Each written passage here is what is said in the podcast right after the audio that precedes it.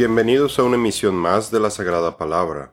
Gloria y alabanza para nuestro Señor Jesucristo. Mi nombre es Rafael Beltrán y el tema del día de hoy es Los siete espíritus del Señor. Consejo, parte 1.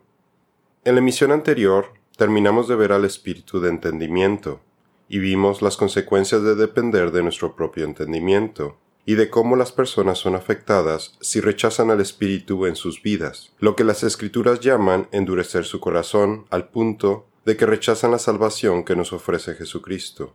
Ahora empecemos a estudiar al Espíritu de Consejo, quien es el estratega perfecto para nuestras vidas como creyentes, sobre todo ahora que la sociedad se está alejando más de los caminos de Dios, y cada día nos enfrentamos a nuevas tentaciones con las que somos atacados por el enemigo.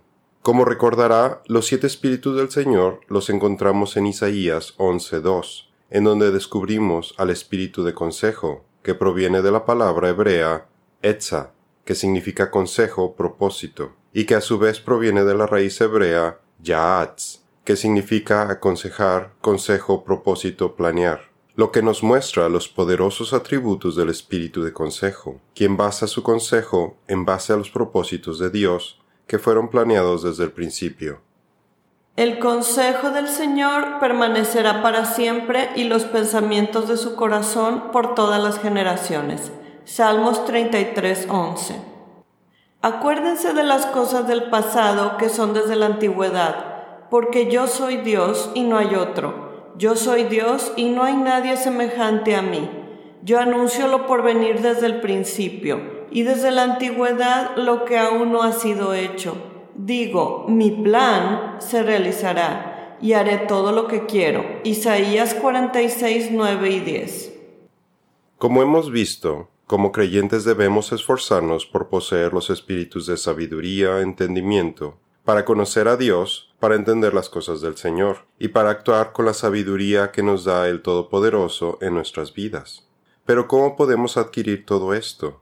Para ello necesitamos al consejero perfecto. Es el Espíritu Santo quien nos revela la verdad a través de su inspiración, y el Espíritu de consejo juega un papel primordial al revelarnos el consejo e instrucción de Dios, con el cual, por ejemplo, sabremos qué rumbo tomar de acuerdo al plan del Señor para nuestras vidas, cómo llevar a cabo el plan de acción o de conducta, y qué hacer cuando enfrentemos las dificultades del diario. Dios nos ofrece su espíritu de consejo para que guíe nuestras vidas, y si lo seguimos en todo momento, tenemos la garantía de que nuestras vidas cristianas estarán alineadas con el plan de Dios. ¡Qué asombrosa bendición! Dice sabiduría, míos son el consejo y el buen juicio, míos son el entendimiento y el poder. Proverbios 8:14. La conclusión final a la que llegó el rey Salomón fue la misma, temer a Dios y cumplir con sus mandamientos. El que guarda el mandamiento guarda su alma, pero el que desprecia sus caminos morirá. Proverbios 19:16. Para aquellos con el corazón duro y desobediente, no entienden lo que Dios hace, y cuando las personas se alejan de los consejos del Señor, los problemas empiezan. Observe que la solución a los pleitos y problemas es muy sencilla cuando las personas conocen los estatutos de Dios y sus leyes, y las ponen en práctica. En el reino de Dios, todas las personas obedecerán sus leyes, y el crimen desaparecerá. No habrá necesidad de la policía. De hecho, en los gobiernos del hombre, la policía se ha vuelto necesaria para frenar el mal, porque la gente no conoce la ley de Dios, su Torah. En sus casas no se les inculca un estilo de vida cristiano. La televisión, el Internet y los videojuegos parecen ser las niñeras seculares de la actualidad, y el resultado es que vivimos en una sociedad con crímenes, cada vez más alejada de todo lo referente a Dios. Por tanto, la criminalidad crece exponencialmente. Pero la tierra se había corrompido delante de Dios, y estaba la tierra llena de violencia. Dios miró a la tierra y vio que estaba corrompida, porque toda la carne había corrompido su camino sobre la tierra. Génesis 6, 11 y 12. Haz una cadena, porque el país está lleno de delitos de sangre y la ciudad está llena de violencia. Ezequiel 7:23. Todas las guerras del mundo podrían terminar muy fácilmente si las personas obedecieran las leyes de Dios y dejaran su vida de incredulidad y de pecado. Nótese que no es suficiente solo con escuchar los mandatos, sino que necesitamos obedecerlos. Escuchar sin poner en práctica es como construir una casa sobre la arena, mientras que escuchar y adoptar las enseñanzas del espíritu de consejo en nuestras vidas es como construir sobre la roca. Dice Jesús, por tanto, cualquiera que oye estas palabras mías y las pone en práctica, será semejante a un hombre sabio que edificó su casa sobre la roca, y cayó la lluvia, vinieron los torrentes, soplaron los vientos y azotaron aquella casa, pero no se cayó, porque había sido fundada sobre la roca. Todo el que oye estas palabras mías y no las pone en práctica será semejante a un hombre insensato que edificó su casa sobre la arena, y cayó la lluvia, vinieron los torrentes, soplaron los vientos y azotaron aquella casa, y cayó, y grande fue su destrucción. Mateo 7, 24 al 27. El espíritu de consejo es un extraordinario estratega.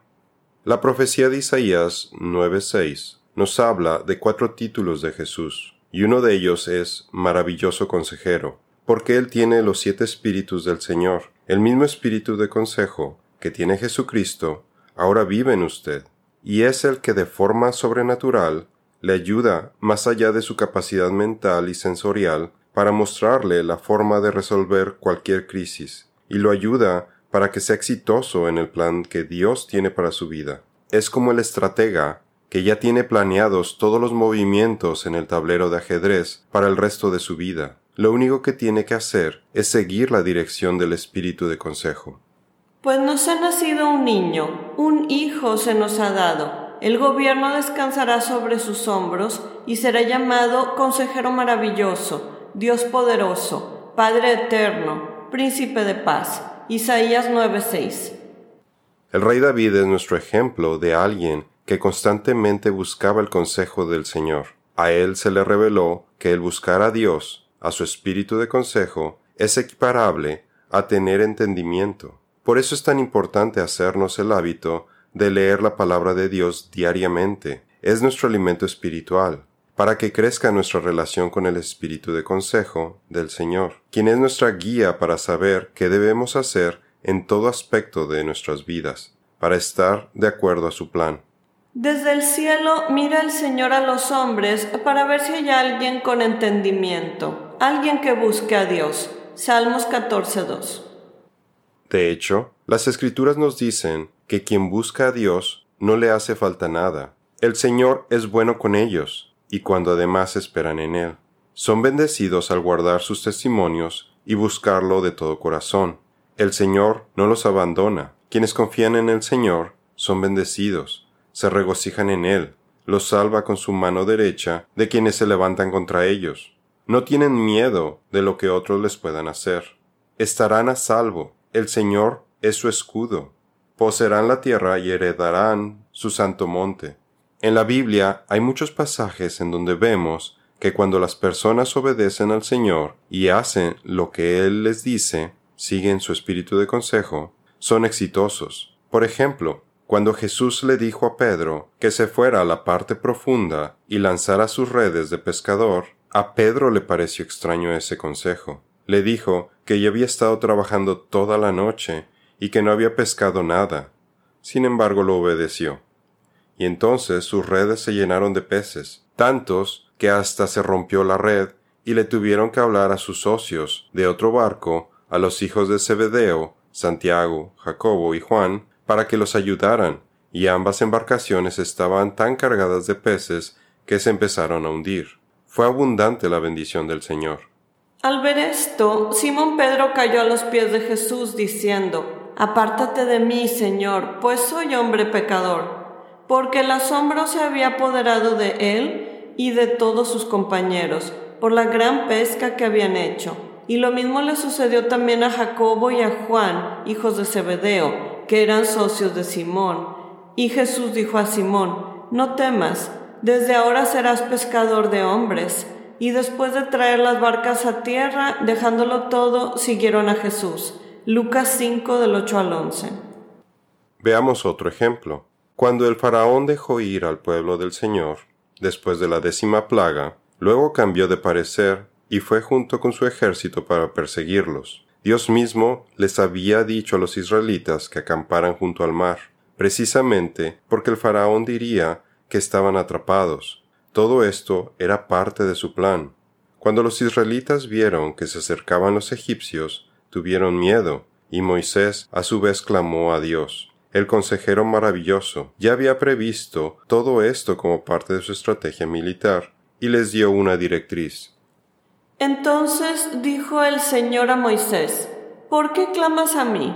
Di a los israelitas que se pongan en marcha, y tú levanta tu vara y extiende tu mano sobre el mar y divídelo, y los israelitas pasarán por en medio del mar sobre tierra seca. Pero yo endureceré el corazón de los egipcios para que entren a perseguirlos. Me glorificaré en Faraón y en todo su ejército, en sus carros y en su caballería Éxodo 14, 15 al 17. Por otro lado, tenemos otro pasaje que nos muestra al espíritu de consejo en acción, esta vez con Josafat, rey de Judá. Hubo un punto en que Judá estaba rodeado por tres ejércitos de naciones enemigas, Moab, Amón y los del monte Seir. Por tanto, Josafat proclamó un ayuno en todo Judá, y buscó al Señor. Mientras ellos hacían ayuno y oración, vino el Espíritu del Señor, el maravilloso estratega, sobre un levita llamado Jajaziel, quien recibió una profecía y le dijo al rey Josafat y a su pueblo la estrategia militar que debían seguir para ganar la batalla. Y dijo Jajaziel, Presten atención todo Judá, habitantes de Jerusalén, y tú, rey Josafat. Así les dice el Señor, no teman, ni se acobarden delante de esta gran multitud, porque la batalla no es de ustedes, sino de Dios. Desciendan mañana contra ellos, pues ellos subirán por la cuesta de Cis y los hallarán en el extremo del valle, frente al desierto de Jeruel. No necesitan pelear en esta batalla. Tomen sus puestos y estén quietos, y vean la salvación del Señor con ustedes, oh Judá y Jerusalén. No teman ni se acobarden. Salgan mañana al encuentro de ellos, porque el Señor está con ustedes Segunda de Crónicas 20, 15 al 17. Y eso es exactamente lo que hicieron. Marcharon al campo enemigo con cantantes delante del ejército, cantando himnos de alabanza a Dios, diciendo Alaben al Señor, su misericordia perdura para siempre. Mientras cantaban, el Señor puso emboscadas contra los enemigos. Quizás les envió un espíritu de confusión, de forma que se pelearon unos contra otros, hasta que se destruyeron por completo. Nadie de ellos escapó. Fueron victoriosos porque obedecieron al Señor, pero observe que ello requirió que tuvieran fe. Quisiera traer otro punto a su atención. Josafat fue un buen rey, quien buscaba a Dios para sus decisiones mayores, como enfrentamientos militares, o para la educación religiosa del pueblo. Sin embargo, falló al no depender de Dios para los asuntos de su vida cotidiana. Quizás pensó que tenía sus asuntos familiares bajo control. Vemos una falta de dirección cuando permitió que su hijo Joram se casara con Atalía, la malvada hija de Acab y de Jezebel. Además, hizo una alianza con Acab sin consultar a Dios y casi perdió la vida. Tiempo después se asoció con Ocosías, el hijo de Acab, para un negocio de construcción de barcos que fracasó. Dios no solamente quiere que lo busquemos, para nuestras decisiones importantes, sino también para las de nuestra vida diaria, aquellas que creemos poder controlar sin su ayuda. Quizás hoy no esté enfrentando nada fuera de lo común, pero se ha encomendado a Dios en este día. Dios está interesado en todos los aspectos de nuestras vidas, incluso nos ayuda para cosas que pueden parecernos triviales. Por el Señor son ordenados los pasos del hombre y el Señor se deleita en su camino. Cuando, aunque caiga, no quedará derribado, porque el Señor sostiene su mano. Salmos 37, 23 y 24. Las escrituras nos muestran estas historias para nuestra instrucción, para que no caigamos en los errores que cometieron otras personas, o bien para que sigamos el ejemplo de quienes obedecieron al Señor. Atiende al consejo y acepta la corrección así llegarás a ser sabio. Proverbios 19:20. En la siguiente emisión continuaremos hablando acerca del espíritu de consejo. Veremos algunos ejemplos en las escrituras de lo que le sucede a las personas cuando ponen su confianza en otras personas, buscando solucionar problemas sin consultar a Dios. Esto es todo por el día de hoy. Los esperamos en nuestra siguiente misión. Que Dios los bendiga.